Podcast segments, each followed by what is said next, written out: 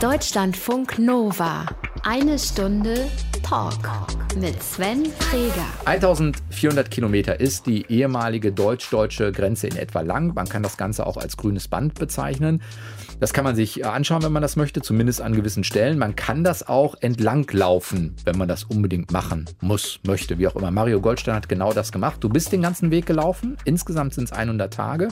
Wenn man sich das bei Google Maps mal anschaut, die ehemalige deutsch-deutsche Grenze, dann hat man den Eindruck, oder ich hatte den zumindest, an vielen Stellen ist relativ viel Landwirtschaft drumherum. Du bist es gelaufen. Ist denn viel Grün am grünen Band oder ist es äh, weniger Grün am grünen Band? Es ist sehr viel Grün am, am grünen Band, sagt ja schon der Name selbst. Das kann ja auch so eine Schönfärbung sein. Ja, es ist, es ist natürlich, das, deswegen heißt es auch grünes Band. Man hat eben oft diese, dieses Phänomen, dass das grüne Band eben zwischen zwei Feldern durchläuft. Dann hat man einen Streifen 50, 100 Meter breit, links und rechts Felder, die mehr oder weniger schön aussehen, je nachdem, welche Jahreszeit auch gerade ist. Und das grüne Band durchschneidet praktisch diese Agrarlandschaft, hm. die ja bei uns kultiviert wurde in Deutschland. Und von der Seite her findet man sehr viel Grün am grünen Band. Du bist es in zwei Etappen gelaufen, etwa 50 Tage Südhälfte, 50 Tage Nordhälfte, richtig. beides im Sommer? Richtig, richtig. Zweimal im Sommer, also einmal 53 Tage, einmal 47 Tage, logischerweise dann. Kilometermäßig waren es ungefähr, in der ersten Etappe waren es ein bisschen mehr, 763 Kilometer, das ist die Strecke durch Thüringen. Und dann waren es eben nochmal so, ja, um die, um die 650 bis dann Ostsee und das kleine Stück Sachsen, was dann am Ende noch kam, äh, ja, dann war es passiert. Mario Goldstein, du bist äh, Wanderer. Warum du diese Wanderung gemacht hast, was du da genau erlebt hast und was das vielleicht auch mit deiner eigenen persönlichen Vergangenheit zu tun hat, darüber reden wir diese Woche. Eine Stunde Talk. Schön, dass du da bist. Ja, ich freue mich auch. Deutschlandfunk Nova. Mario Goldstein ist zu Gast. Mario, du hast in den vergangenen äh, Jahren äh, viele, ich hätte jetzt fast gesagt, verrückte Dinge gemacht, aber das meine ich nicht. Verrückte im, im, guten Sinne. Du bist äh, über den Yukon gefahren, du hast den Dalai Lama getroffen, was jetzt auch gar nicht so verrückt ist, das Bedürfnis danach.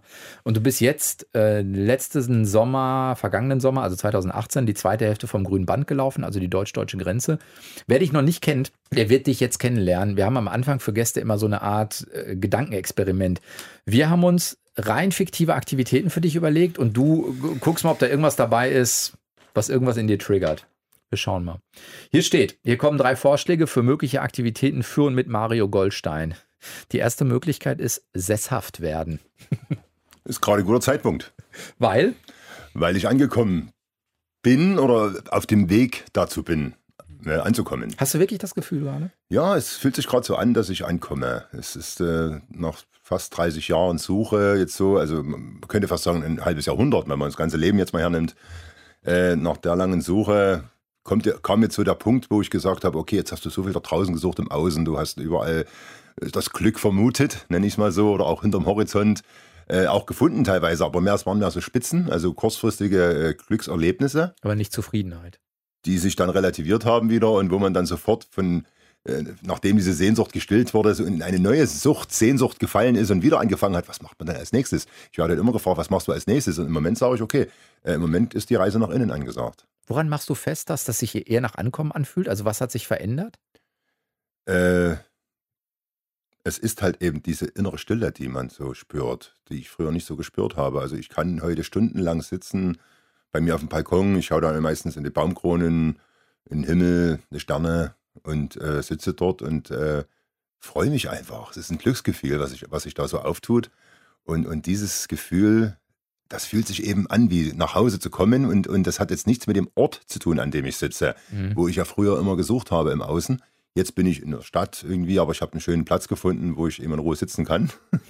und dort sitze ich und es äh, ist eine meditative Stimmung, obwohl es jetzt nicht eine direkte Meditation ist, aber es ist so ein, so ein Gewahrsein, so mit allem eins zu sein und so ein bisschen reinzuhören in die Stille, in die Weite, sich so ein bisschen, so ein bisschen weit zu werden auch als Mensch. Und, und auf einmal fühlt sich die Welt so, so, so friedlich an. Und das, und das ist gerade so ein, so ein Gefühl, wo ich denke, das, das könnte es sein wenn du das mit einem Ort verbinden müsstest, was Sesshaftigkeit angeht? Oder ist das dann wirklich gar nicht wichtig, ob du reist oder ob du sowas wie ein Nest oder ein Zuhause oder so hast? Ist nicht wichtig, ob du reist. Es ist wichtig, wie du selbst mit dir selbst im Reinen bist, würde man jetzt mal sagen. Mhm. Ne? Aber das im Reinen sein äh, heißt im Grunde nur diese ganzen Gedankenprozesse, die uns ja tagtäglich beschäftigen, Prägungen, Muster, Schmerzen, Schuldgefühle, das kann man jetzt auffächern, dass man die alle erkennt und dass man die mehr oder weniger loslässt, sich nicht damit identifiziert und eigentlich so diese Reinheit, die ja auch in Religionen teilweise viel, äh, wie soll ich sagen, angepriesen wird, dass man die selbst auch spüren kann und mit sich selbst klarkommt. Und dann hat man natürlich eine ganz andere Außenwirkung. Man, man ist äh, friedlicher und, und, strahlt was anderes aus. Es ist fast wie ein anderes Energiefeld. Und, und, und so diese Menschen, die finden sich ja auch mittlerweile viele. Es, man, weil wir kommen ja an den Punkt bei uns in der Gesellschaft, wo wir uns alle fragen, äh, was soll denn das hier, wo wollen wir denn hin? Äh, was brauchen wir denn zum Glücklichsein? Man, ich glaube, viele fragen sich das irgendwann mal im Leben. Und, und ich glaube, wenn man da ein bisschen weiterkommt, dann kommt man so zur Ruhe. Und vielleicht habe ich die 50 Jahre gebraucht, das zu machen. Zweite Möglichkeit, dein Leben verfilmen lassen. Hm. Ist spannend. das wäre ein, wär ein spannendes Projekt. Äh, ich bin ja selbst, äh, ich reflektiere langsam auch so mein Leben immer mal wieder. Was habe ich alles so gemacht? Die einzelnen Schritte, die jetzt so durchlaufen sind, auch die Erkenntnisse, die daraus entstanden sind, die manchmal auch auf den Punkt zu bringen sind, manchmal auch nicht so ganz. Aber ich bin dabei, ein Buch zu schreiben eigentlich. Ich will ein neues Buch schreiben, was sich so ein bisschen mit meinem Leben beschäftigt. Schreib direkt als Drehbuch, dann ist das mit dem Verfilmen leichter. Ja, äh, wenn da was, wenn da jemand Bock hätte, hätte ich schon Lust drauf. Ne? Aber äh, das ist natürlich ein Thema äh, spannend, weil eben auch diese unterschiedlichen Facetten, unterschiedliche Gesellschaftsordnungen, das DDR, BRD, Unternehmertum, diese ganze Abenteuerschiene, dann natürlich auch die, die, die, die Innensicht jetzt, die jetzt kam und die ist schon, schon länger bei mir äh, am Start diese ganzen Kombinationen natürlich so einen Weg aufzeigen, um nach Hause zu kommen, wie wir es eben gerade hatten. Und von der Seite wäre das eben interessant, auch für, für Menschen, die vielleicht nicht diesen Weg gegangen sind, mal nachzuvollziehen, wie kommt man denn an? Und mir, bei mir kommt es manchmal so vor, wie wenn ich sieben Leben habe schon in meinem ganzen Leben. Mhm. Und, und dieses, die Zahl sieben ist bei mir auch so eine Zahl und, und das wäre vielleicht interessant, so sowas mal zu verfilmen. Ja, ja, hast du recht. Dritte Möglichkeit, oh, das ist auch schön. Survival- und Abenteuerseminare für Manager geben. Ich glaube nicht, dass das meins ist. In die Natur gehen, ja. Mit den Menschen, aber ich mehr so, mehr so für die Natur zu sensibilisieren, aber jetzt nicht so die Natur zu bezwingen. Das ist nicht so meins. Also ich würde nicht jetzt. Free Climbing, so einen steilen Felsen rauf, weil Manager lernen müssen, was Angst ist, sowas. Nee, nee, nee. Das muss man nicht erst lernen, was Angst ist. Ich bin, ich würde eher so, ich bin ja eher so ein bisschen ein weicher Typ. Ne? Also ich bin so einer, der so ein bisschen weicher ist. Ich bin nicht so der harte Brocken. Man denkt immer, ja, der Goldstein, der fährt übers Meer oder fährt in Yukon oder fährt durch Iran, Pakistan durch. Ja, aber äh, ich mache das immer mit einem anderen Grundgefühl. Für mich ist das eher so ein verbindendes Gefühl mit den Menschen und so weiter. Und ich glaube, so ein Manager-Trainer äh, bin ich jetzt nicht, obwohl ich auch Firmenvorträge halte. Aber bei mir in, in Firmenvorträgen geht es eher so um das Thema Freiheit, Selbstbestimmung. Die laufen halt auch so in diese Richtung. Du musst nicht das ganz große Ding anzetteln, um letztendlich glücklich zu werden und die Leute halt auch ein bisschen in der Firma zu halten, dass sie zusammenarbeiten, weil wenn das alles so funktioniert, harmonisch läuft, äh, es Thema, geht nicht um die nächste Competition. Nee, nee, Thema Mobbing und so. Wir haben das ja alles jetzt. Es wird ja immer wieder auch in den Medien äh, gezeigt. Das kann alles wegfallen, weil wenn alle am gleichen Strang ziehen, ist eine Firma viel leistungsfähiger, wie wenn sie jetzt, sage ich mal, gegeneinander sich da ausstechen, versuchen hier Positionen zu erhaschen, die ihnen ein Hunderter mehr bringen auf dem Lohnzettel. Aber ich glaube, das sind so eher meine Botschaften. Ne? Und trotzdem selbstbestimmt leben natürlich. Ich glaube, da kann man wieder weiterdenken, ob man jetzt Gleitzeiten, es gibt es ja teilweise schon, oder auch wenn jemand sagt, hey, ich brauche mal drei Monate Auszeit, dann braucht er halt mal drei Monate Auszeit. Es, kann nur gut sein. Es kann mhm. nur gut sein. Wenn du dich für eins entscheiden müsstest, rein theoretisch, sesshaft werden, äh, Film, äh, Leben verfilmen lassen oder äh, doch Survival- oder Abenteuerseminare für Manager, was reizt dich am meisten? Da würde ich aus der jetzigen Sicht sagen, Leben verfilmen lassen. das wäre jetzt meins. Gerade. Weil sesshaft kann ich wahrscheinlich trotzdem bleiben. Aber stimmt, das Leben stimmt. verfilmen lassen, das wäre gerade eine spannende Aufgabe. Ja. Sagt Mario Goldstein, ist zu Gast. Du bist die deutsch-deutsche Grenze gelaufen, das grüne äh, Band. Ich habe vorhin gefragt, wie viel Grün ist da? Wie viel Grenze ist denn noch da? Also ist die noch sichtbar? Es ist, äh, die Grenze ist natürlich schon alleine sichtbar durch den Verlauf des grünen Bandes. Man hat mhm. äh, das grüne Band schließt sich ja sozusagen in Richtung Westen, wenn man Richtung Norden läuft, an den Kolonnenweg an. Der Kolonnenweg ist der Weg, wo damals auch die Grenzsoldaten gelaufen sind, wo die abgefahren sind und von dort weg hat sich dann die Grenzanlage aufgebaut.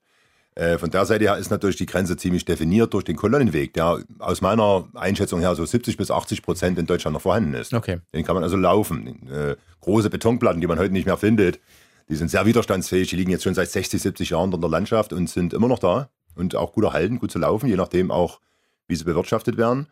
Und natürlich, äh, man sagt ja, oder es ist so, dass das grüne Band eine Erinnerungslandschaft ist. Das heißt also, dass es sowohl Naturschutzgebiete gibt als auch viele seltene Tierarten. Aber es gibt eben auch Relikte. Das heißt also, man mhm. hat punktuell Museen, man hat Grenzanlagen, man hat Mahntafeln, man hat Wachtürme. Das steht auch noch. Das steht ist, noch, ja. ist das, das bewirtschaftet im Sinne von erhalten, dass man sich als Erinnerung anguckt oder hat man gesagt, ah, man lässt das einfach stehen, lässt auch ein bisschen Anführungszeichen verfallen, man sieht ja trotzdem noch Grundstrukturen oder so? Teils, teils. Also das meiste ist, ist mittlerweile auch äh, in Vereinshand und so weiter, wird also bewirtschaftet, wird mhm. auch als Museum umgebaut, zur Besichtigung angeboten. Äh, die Grenzanlagen gibt es ja auch sehr bekannte Grenzmuseen, ob das jetzt Mödlareuth ist oder Hötensleben, wo die, die Grenzanlagen noch im Original stehen, auch heute unter Denkmalschutz stehen und so weiter. Das sind natürlich jetzt, wo man sich direkt die Grenze vor Augen führen kann. Wie war das damals? Ne, mit, mit, äh, oder, oder Schifflers Grund zum Beispiel, wo es auch, wo direkt auch jemand erschossen wurde, wo das natürlich ein Thema ist, wo die Stelle markiert ist, wo der erschossen wurde, wo die ganze Geschichte auch erzählt wird.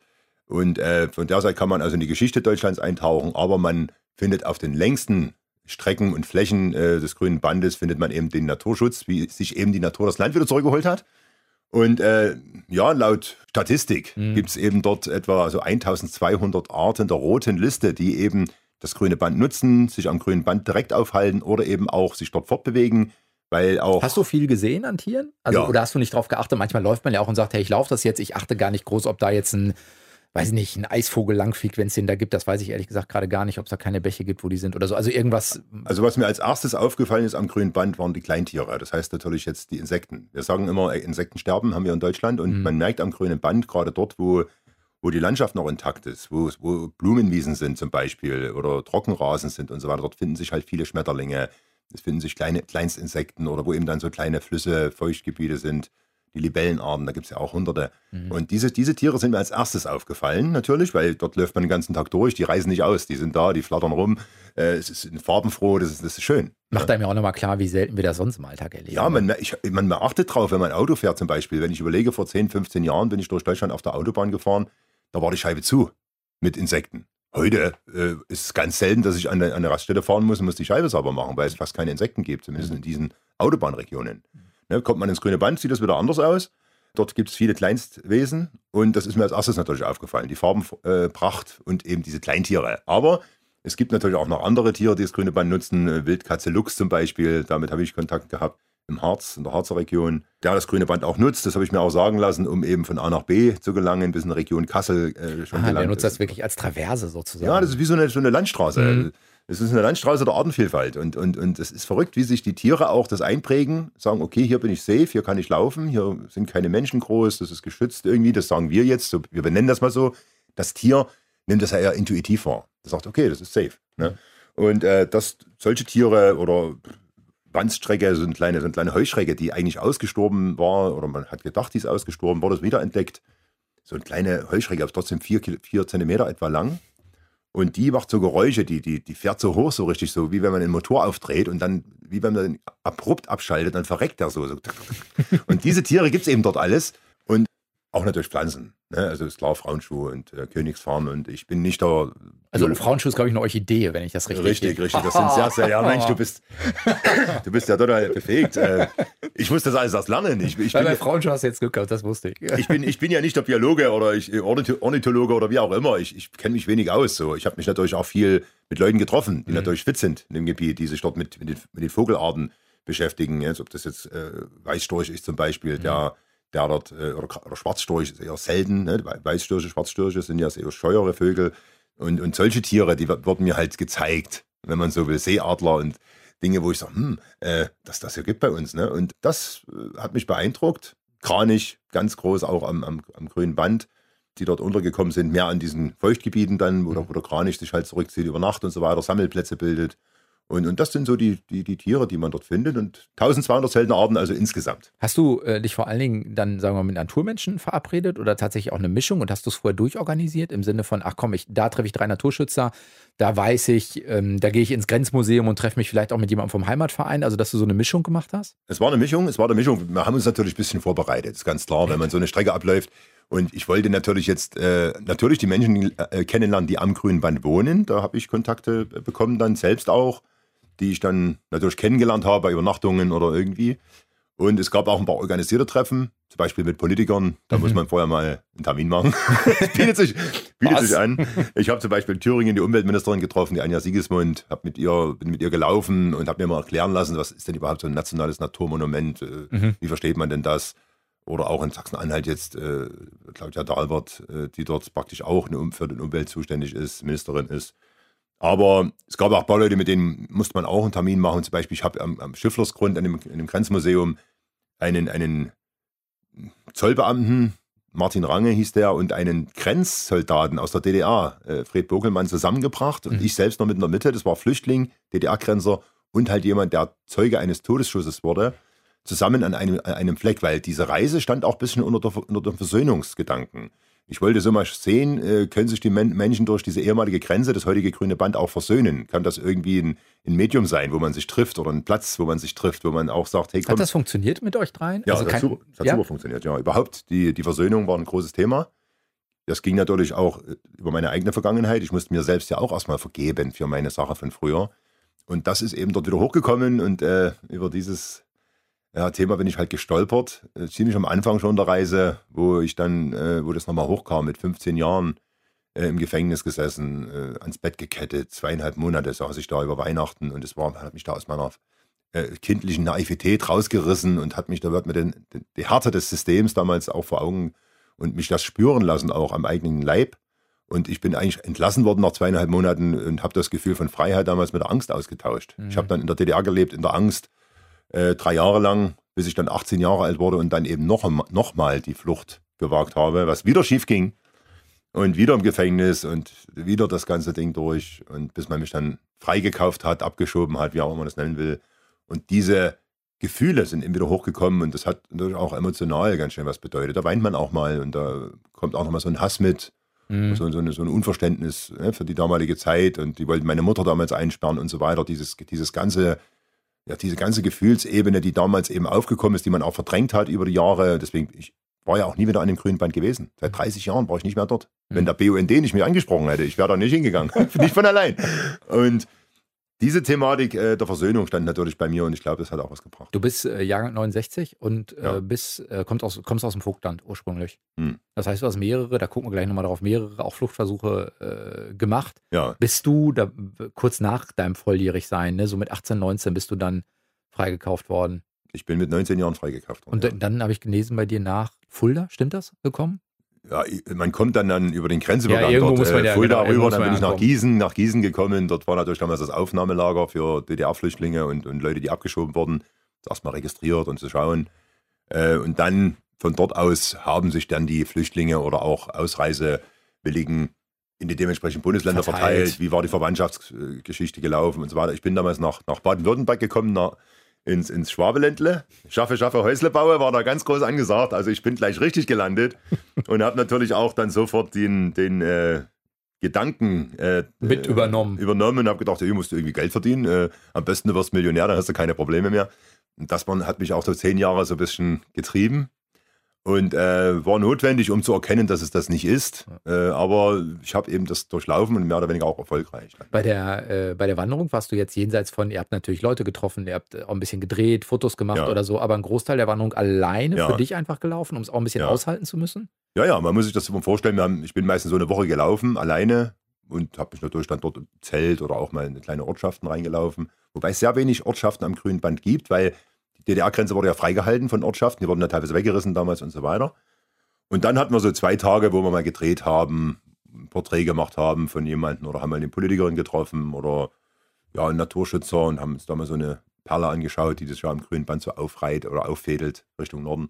Also das wurde so ein bisschen ja, wir haben das so ein bisschen organisiert teilweise. Ne? Also so, so 70 Prozent, 60 Prozent würde ich sagen, waren organisiert und mhm. die anderen 30, 40 Prozent waren so spontane Begegnungen, wo ich gesagt habe, alles klar, das müssen wir machen, das ist spannend. Du hast vorhin gesagt, 2016 bist du die erste Hälfte vom Grünen Band gelaufen, sozusagen die Südhälfte. Und 2018 in dem Sommer die äh, Nordhälfte. War damals bei der Südhälfte schon klar, dass du irgendwann das ganz laufen willst? Also war das von vornherein die Idee, du nimmst dir zwei Sommer und läufst das ganze grüne Band? Ja, ja, das war klar. Also okay. ich äh, bin auch nicht unbedingt ein Mann für halbe Sachen. Also wenn ich wenn, was, dann läufst du das ganz. Wenn, dann ziehe ich das Ding durch. Äh, äh und ich habe gesagt, gut, jetzt Deutschland auf, äh, machen wir. Deutschland, das war natürlich zuerst diese Thüringen-Geschichte, das war so der, der Anteaser gewesen, überhaupt das grüne Band zu laufen. Und äh, das waren natürlich 763 Kilometer. Mittlerweile war ich auch schon mit Vorträgen in Deutschland unterwegs. Also ich musste auch ein bisschen gucken, zeitlich, wie es passt. Der Sommer hat sich halt angeboten. Und als ich dann oben in, in, in Sachsen-Anhalt stand, an der Grenze kurz vorm Harz, war ich schon so eingelaufen. Ich hätte direkt weiterlaufen können damals, aber ich hatte zwei Tage später meinen ersten Vortrag gehabt. Mhm. Und so habe ich gesagt, gut, wir verschieben das mal noch. Und das hat dann noch ein bisschen gedauert, weil mit Recherche und mit Gespräche auch, äh, bis ich dann gesagt, gesagt habe, okay, ich laufe die zweite Hälfte noch ab. Hm, der BUND macht ja auch, äh, dieses Jahr sozusagen gibt es, glaube ich, äh, Bände und Hintergrundinformationen zu 30 Jahre Ja. grünes Band. Das heißt, die haben dich auch sozusagen mit ins Boot geholt und gesagt, hey Mario, lauft halt mal, weil das ist für uns auch nochmal die Möglichkeit, da dezidiert darauf hinzuweisen, dass das auch als Naturschutzgebiet geschützt gehört. Ja, manchmal fügt, fügt sich ja auch so ein bisschen. Ne? Ich meine, der BUND in, in, in Thüringen hat damals jemand gesucht, der eben irgendwas macht fürs grüne Band, weil die der Ernennung zum nationalen Naturmonument anstand. Es musste irgendwie Aufmerksamkeit erregt werden. Und ein Freund von mir, der wieder mit der Filmfirma zusammenarbeitet, hat mich gekannt und hat gesagt, hey, ich kenne da jemanden. Mario Ich kenne da der jemanden. Und ich hatte gerade auch noch Zeit. Äh, Ich kam gerade vom Yukon wieder. Das war 2014 mit Yukon zu Ende und das war 2015, wo ich angesprochen wurde. Und dann habe ich mir überlegt, das war wie so ein, das war so, so, ein, so wie ein Nadelstich, wo ich gemerkt habe, hey, das, da ist noch was offen. Ne? Und dann ist mir erstmal aufgefallen, ich war 30 Jahre nicht mehr an der Grenze. Das Mödlarreuth, dieses Museum, das liegt von, meiner, von meinem Heimatort 20 Kilometer entfernt. Ich war nicht ein einziges Mal dort, mich hat es dort nicht mehr hingezogen. Da ist mir aufgefallen, als ich schon ein bisschen reingehorcht habe, dass ich da schon was verdrängt habe. Und das war für mich so eine Möglichkeit. Ich glaube, ich habe mich auch so gefühlt, da gehe ich jetzt mal ran an die Sache und schau mal, was das mit mir macht. Und äh, so ist das halt dann entstanden. War, war sozusagen, weil du es vorhin gesagt hast, bei dieser Begegnung, also Zollbeamter und äh, Grenzer und du als Flüchtling, ist das sowas wie der emotionalste Moment, ist jetzt nicht ganz so pathetisch gemeint, wie, wie ich es frage, aber das nochmal, wo, wo dann doch nochmal was hochkommt, auch selbst wenn man weiß, der Termin ist organisiert und ich muss noch weiterlaufen oder so, aber wo du auch für dich nochmal gemerkt hast, ah, es passiert doch nochmal was? Ja, ja, man, man merkt man merkt, wenn man mit den Menschen spricht, dass viele, viele Menschen auch nach dieser Versöhnung ja so ein bisschen auch das Verlangen haben, kann man schon sagen. Ne?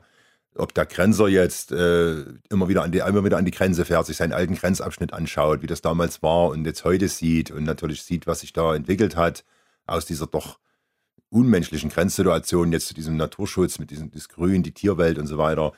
Oder auch derjenige, der eben den Todesschuss damals so nah verfolgen musste, Zeuge eigentlich wurde dieser Geschichte, der bis heute eigentlich an der Aufarbeitung dieser, dieses, dieses Tages. Das ist aber der Zollbeamte. ist der Der hat Zollbeamte. sozusagen mitgesehen, Genau. wie die Grenzer wen erschießen, der versucht zu fliehen. der stand 20 Meter weg davon. Ja. Und, und da hatte keinen Zaun dazwischen, nichts. Der hätte hingehen können. Aber auf der anderen Seite standen zwei Meter Kalaschnikow im Anschlag. Der hat sich nicht getraut. Und es waren ja auch politische Konflikte, wenn du sowas damals gemacht hast. Das wäre. Ja. DDR-Gebiet gewesen. Und, und solche absurden Situationen, die gab es eben am Grünband. Oder ich habe eben auch jemanden getroffen, der selbst vier Jahre im Gefängnis saß wegen Republikflucht, dann abgeschoben wurde, aber der eben zu einer Zeit im Gefängnis saß, wo es eben verhältnismäßig straff auch zuging. In Brandenburg damals saß der mit dem Ackermann, damals dieser Gefängnisdirektor, sehr berüchtigt auch mit, mit, mit Folter und mit, mit Qualen und mit ähm, Restrikten und, und so. Also war ein Extrem und auch, hat auch darunter gelitten, leidet heute noch drunter. Äh, posttraumatische Belastungsstörungen und so weiter. Unsicherheit das ganze Leben hin. Ne? Es sind ja auch Leute im Gefängnis gestorben, mal abgesehen von den Leuten, die direkt an der Grenze erschossen wurden, die durch Minen zerfetzt wurden und so weiter. Also da gibt es da gibt's, Liegen da eigentlich noch Minen? Also am Kolonnenweg oder ist das komplett geräumt? Oder gibt es irgendwo so Schilder, wo steht, hier bitte nicht reingehen, weil. Es gibt Schilder äh, teilweise, weil äh, Minen sind eigentlich alle geräumt. Also man hat das komplett abgefahren, das ganze Gebiet. Aber äh, was jetzt diese, diese Katalogisierung betroffen hat, der einzelnen Minen, äh, hat man so ein bisschen festgestellt, dass insgesamt waren ja 1,3 Millionen Minen verlegt. Das ist Wahnsinn. Und Ja. man schätzt, dass so um die 30.000 sind nicht gefunden worden. Aber äh, die sind natürlich teilweise auch verschwemmt worden, weil es gab ja auch Hochwasser in der Werra oder an, an, an Flüssen. Und, und teilweise, wenn man eben durch solche Feuchtgebiete läuft und so weiter, sieht man ab und zu mal auch eine Hinweistafel, hier ein bisschen aufpassen, eben nicht den Weg verlassen und so weiter. Weil eben durch die Wasserbewegungen sich unter Umständen eben Minen verschieben können. Aber man geht davon aus, dass heute das grüne Band sicher ist. Hm. Wenn du, du sagst, du kannst da auch gut mit dir sein, kannst du für dich einmal sagen, auch durch die anderen Sachen, die du gemacht hast, wie Yukon und so, also ist das das, was du mit Freiheit umschreiben würdest? Also was sich vielleicht auch ein bisschen durch das Leben zieht? Also du hast versucht, aus der DDR zu fliehen, bis es dann irgendwann sozusagen als Freikauf äh, geklappt hat. Also die Freiheit ist es sozusagen, diese Dinge auch tun zu können für dich? Ja, glücklicherweise habe ich irgendwann den, den, den Schritt gemacht von diesem Unternehmertum, mit diesem klassischen Unternehmertum, also erfolgreich eine Firma zu führen. Firmen irgendwie parallel Habe ich mal, hab ich mal teilweise ne? parallel geführt damals. Das war natürlich eine ganz schön stressige Zeit. Ähm, aber die, Firmen, die, Familienstruktur war gut damals, es hat alles funktioniert. Äh, aber heute würde ich sowas nicht mehr machen, das ist verrückt. Nur fürs Geld, natürlich, muss man auch wieder sagen. Ne? Ich, ich habe also am Wochenenden noch angehangen und so weiter. Äh, und dass ich dann irgendwann, das war ja für mich teilweise diese Freiheit. Ich habe gedacht, gut, du musst einfach genug verdienen, damit du eigentlich aufhören kannst damit wieder. Also es war schon so diese, dieses Ding da. Also ich habe das nicht als Lebensaufgabe gesehen. Aber dass ich dann dort aufgehört habe damit, schon frühzeitig, ohne dass ich jetzt Millionär geworden bin, was eigentlich so mal ein bisschen das, das Ziel war. Aber das hat, das hat eben der Weg gezeigt. Der Weg hat gezeigt, hey, das, das wird nichts hier, das, das ist nicht dein Ding. Ja, und dann habe ich irgendwann verkauft, alles. Das, das war ich auch äh, ziemlich resolut damals.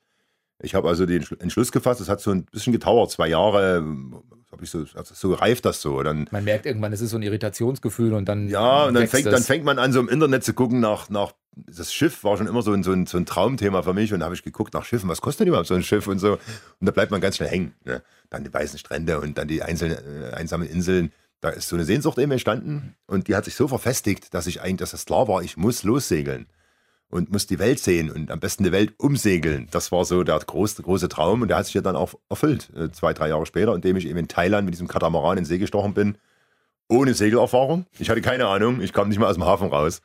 Aber ich habe dran geglaubt, dass ich es schaffe und ich habe es dann auch geschafft. Äh, heißt du, hast keinen Bootsschein gemacht früher oder sowas? Vorher? Na, ich habe in, in, in, äh, Deutschland damals, äh, wie hieß das, Bootsführerschein See gemacht. Das mhm. war so ein so, so ein Schein, da bist du mit so einem 3 Meter Boot mit einem Außenbordmotor mal über den See gefahren und hast halt dort einen, Schein gekriegt. Mhm. Ja, dann bin ich, also zweimal wollte ich Segelerfahrung sammeln, einmal in der Côte d'Azur und einmal in Mallorca. Aber ah, da war kein Wind. War, da sind wir eine Woche nur mit Motor gefahren. Und dann, als ich eben in Thailand auf dem Katamaran saß, dann habe ich gemerkt, es ist ja doch Wind. und dann kommt erstmal mit so einem Boot klar. Ich meine, wenn die Segel oben sind, da ist ganz schön eine Kraft dahinter. Das Meer selbst, ich meine, das, wir hatten ein zwölf Meter langes äh, Schiff, Katamaran da bist du nichts da draußen. Nichts mhm. bist du auf diesem Meer. Ne? Da spielt der Angst keine Rolle. Du bist eher so. Na, das hat sich gewandelt auch. Ich meine, es waren ja fast sieben Jahre mhm. auf, auf, See. Am Anfang war das, war das wie so ein, so ein Eye-Opener, so ein Traumerfüller, wo man sagt, und ich saß damals, ich weiß es noch, ich war auf dem Indischen Ozean, wir sind das erste Mal rausgefahren, es war schönes Wetter. Äh, die Tradewinde waren da, wir kamen gut voran. Und, und, irgendwann war ich so eine Woche draußen, habe ich mal auf die Landkarte geschaut und habe das mal so, so abgesteckt äh, und habe gemerkt, dass 1000 Kilometer um mich herum kein Land ist. Mhm. Nur Wasser. Und da, da kommen wieder Tränen. Ich sage so, hey, das ist so geil, ich bin hier draußen. Kein Briefträger, nichts, kein Finanzamt, niemand kommt hier zu dir. Und da hat sich so dieses Freiheitsgefühl in dem Moment eigentlich richtig manifestiert und ist so rausgekommen, emotional eben. Und äh, ja, dann habe ich das so genossen, die Zeit. Wir waren teilweise fünf Monate auf Inseln, einsame Inseln, Chagos Archipel, Seychellen, Afrika. Und äh, dann lange auch im Mittelmeer gesegelt mit unserer Tochter damals, die ja vier Jahre mit auf dem Schiff war. Und dann, wo ich über den Atlantik bin, dort, dort kam so die Wende. Ich, äh, da, da, ist auf einmal das Boot klein geworden für mich. Äh, ja. Das war wie so eine Einzel ja, es war wie so mhm. eine Einzelzelle dann irgendwann für mich. Und ich hatte dann gemerkt, dass ich aufhören muss mit der Segelei, als so die ersten, ja, da, da kam so das Gefühl auf, ich muss über Bord springen. Das war wie so äh, Platzangst, hat mhm. sich da so entwickelt. Und das habe ich mir ein, zwei Mal kam das auf. Und dann so beim dritten Mal habe ich gesagt, auf, du musst das beenden. Weil nicht, dass das wirklich mal auch äh, manifestierst. ja, dann, dann, springst du wirklich. Weil wenn du springst, bist du weg. Mhm. Auf dem Meer, im Meer finde ich keiner und äh, dann war's das.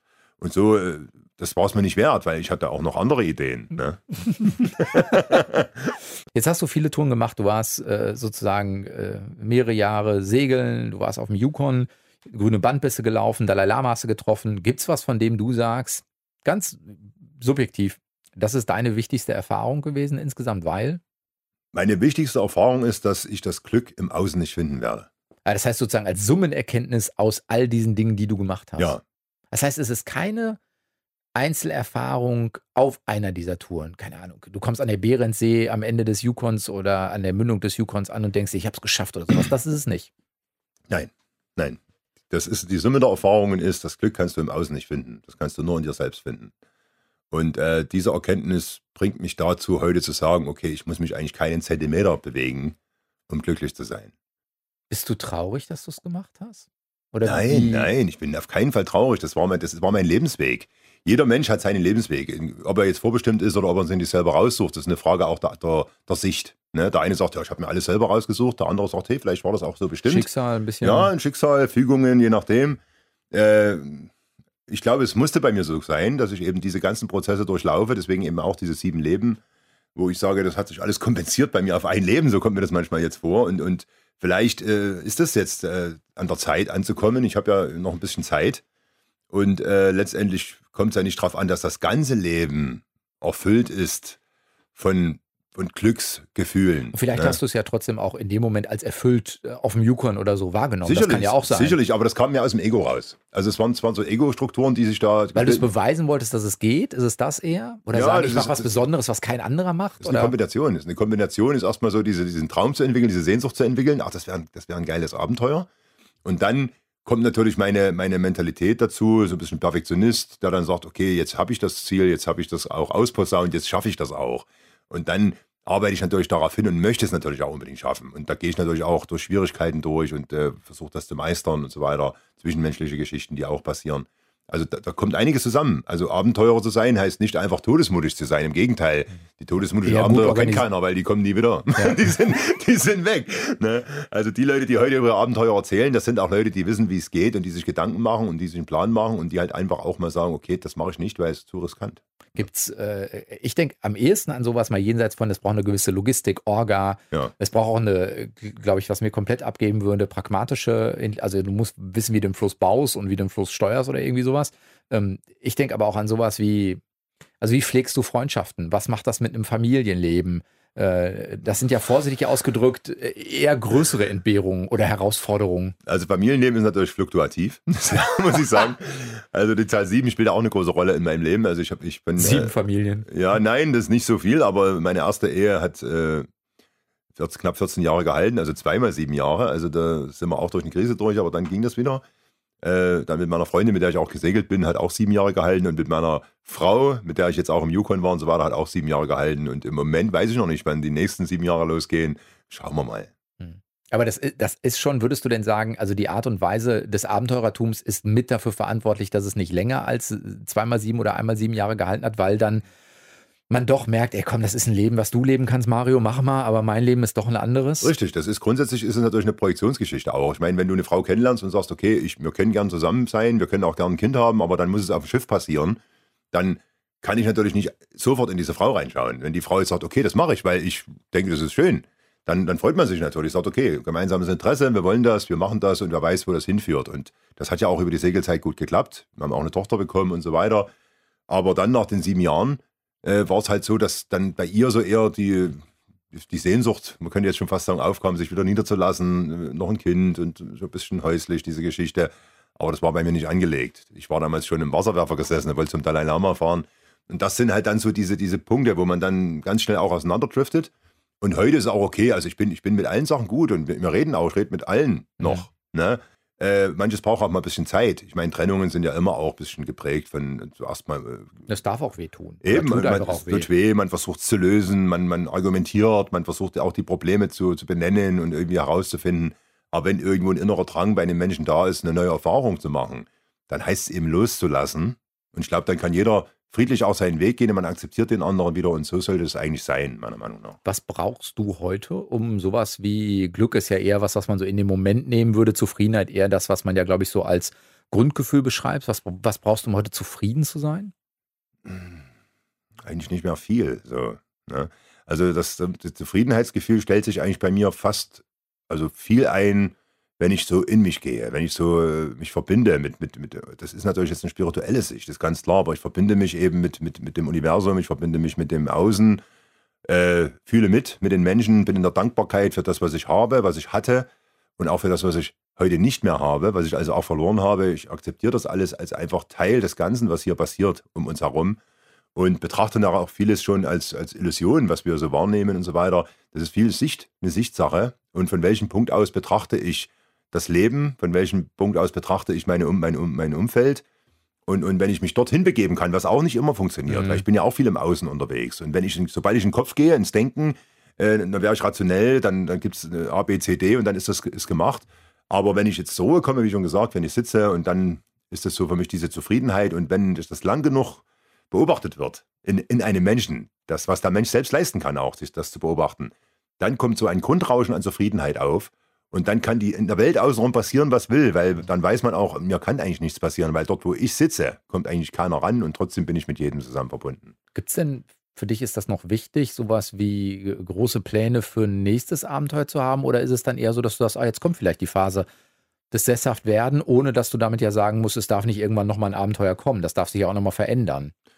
Ja, also ich bin ja, ich bin ja momentan schon länger dran, auch meine, mein Glück und meine Erfahrungen zu teilen. Ich habe zum Beispiel in Blauen das große Freiträumer-Festival äh, ins Leben gerufen. Das wächst ständig. Also, Festival für, hilf mir kurz. Äh, ist ein Festival für Abenteurer. Wir haben also praktisch Okay. Mhm. äh, aus ganz Deutschland, Österreich, Schweiz, also hauptsächlich deutschsprachigen Raum, Abenteuerfotografen zu Gast einmal im Jahr. Wir haben mittlerweile 15.000 Besucher im Jahr, das ist also viel. Und das hat sich sehr gut entwickelt. Das Freiträumer-Festival, was wir dort zeigen und machen, das ist einmal im Jahr, drei Tage. Äh, Also teilen ist schon, ist schon wichtig. Teilen ist ein großes Thema bei mich, ja, weil das ist auch so eine. Äh, wer teilt, kriegt ja auch wieder was zurück. Ja, ja, es ist nicht nur geben, es ist nicht nur geben ist seliger als nehmen. Das ist so Ja. ein Spruch, das sagt man so einfach mal, aber letztendlich muss man es auch umsetzen. Und äh, zu geben und vor allem, wenn man nicht hat, zu geben, das ist eigentlich die ganz große Kunst. Ne? Und wobei es halt oft so ist, dass gerade die nicht haben, geben und die, die viel haben, nicht mehr geben. Sondern so da sitzen. Ja, aber, das, aber wo kommt das her? Äh, das ist die große Frage. Also ich glaube, wir müssen schon mehr ins Innen gehen. Und, und das bringt halt auch das Freiträumer-Festival so im Ansatz. Aber wir haben uns auch weiterentwickelt. Wir haben jetzt einen Freigeistertag, also wo wir auch noch spiritueller werden und uns damit beschäftigen. Mit, dem, mit der Innenschau, also den Leuten noch ein bisschen mehr erklären über die Zusammenhänge im Universum und mit sich selbst und, und spirituell. Das ist das, wo ich gerade dran bin. Mhm. Ne? Äh, ob das jetzt meine Lebensaufgabe ist bis zum Ende, weiß ich noch nicht. Ich selbst mache ja auch Vorträge, schreibe Bücher, ich bin auch gerne Autor. Schreibe gerne, ich bin gern zu Hause und äh, sitze an meinem Schreibtisch und schaue in die Natur und es kann mir das gut vorstellen. Aber ich kann mir auch gut vorstellen, nochmal irgendwo anders hinzugehen, mich irgendwo anzuschließen, wo noch Leute sind, die noch ja, ein bisschen mehr wissen über das Innen von den Menschen und so weiter, über diese ganze Sache und Ein dort bisschen sich mal- spirituelle Suche Ja, mich- darf da durchaus noch sein. ja, ich bin, ich bin in Indien öfters mal unterwegs und, und hänge mich da irgendwo ran an irgendwelche Meister. Und ich sehe halt da was drin, warum auch immer. Ich sehe da was drin, es hat sich so entwickelt und ich werde da dranbleiben, weil es sich einfach gut anfühlt. Mario Goldstein, vielen Dank, dass du dir die Zeit genommen hast, deine Reiseberichte, deine Einsichten, deine Ansichten mit uns zu teilen. Danke. Ihr könnt das Ganze nachhören, bei uns natürlich entweder auf der Homepage deutschlandfunknova.de oder im Podcast von Eine Stunde Talk, wo ihr euch den Podcast runterladet. Und ich bin nächste Woche wieder da. Sven Preger, macht's gut. Ciao. Deutschlandfunk Nova. Eine Stunde Talk. Jeden Mittwoch um 20 Uhr. Mehr auf deutschlandfunknova.de.